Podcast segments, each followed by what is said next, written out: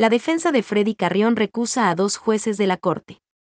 Obtener la libertad del exdefensor del pueblo, Freddy Carrión, sentenciado a tres años de cárcel por un posible delito sexual, parecía una situación urgente para sus abogados defensores.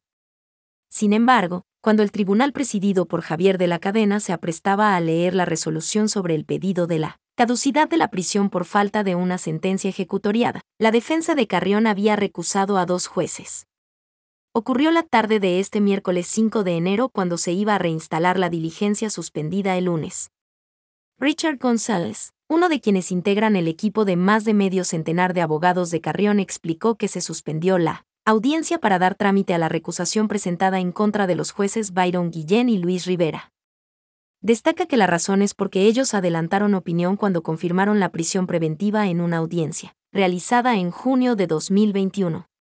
Informó que una de las causas de recusación es precisamente el haber adelantado opinión sobre el caso que se juzga. Justificó que no presentó antes la demanda en contra de los jueces porque no nos daban las copias. Recién ayer nos dieron y simples, desde el año pasado, entonces no teníamos la información de esa instancia. La defensa de Carrión adjuntó a la demanda copias del auto de apelación de la prisión preventiva, el fallo dictado por los jueces recusados y la copia emitida en el proceso. Pidió que sean apartados del conocimiento del caso. Marcelo Icaza patrocina a la presunta víctima del delito atribuido al exfuncionario. Manifestó que en la audiencia los jueces advirtieron de la existencia de la recusación y que suspendían la Diligencia para tramitar la demanda. Lo siguiente en el caso es que se tiene que calificar la demanda, citar a los jueces recusados y convocar a audiencia para que el peticionario sustente su demanda.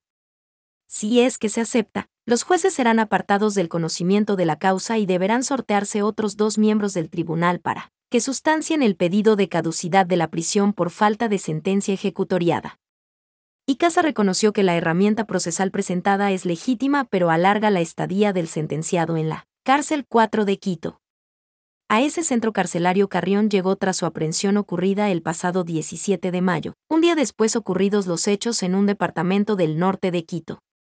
Carrión había acudido a ese sitio a una reunión social con el exministro de Salud Mauro Falconi y su pareja en los días en los que se decretó un toque de queda para frenar el avance de contagios por COVID-19. En imágenes que circularon en redes sociales se vio al exdefensor involucrado en una gresca con Falconi y su pareja. Él siempre ha insistido en su inocencia. Dijo que el licor que le sirvieron pudo contener alguna sustancia.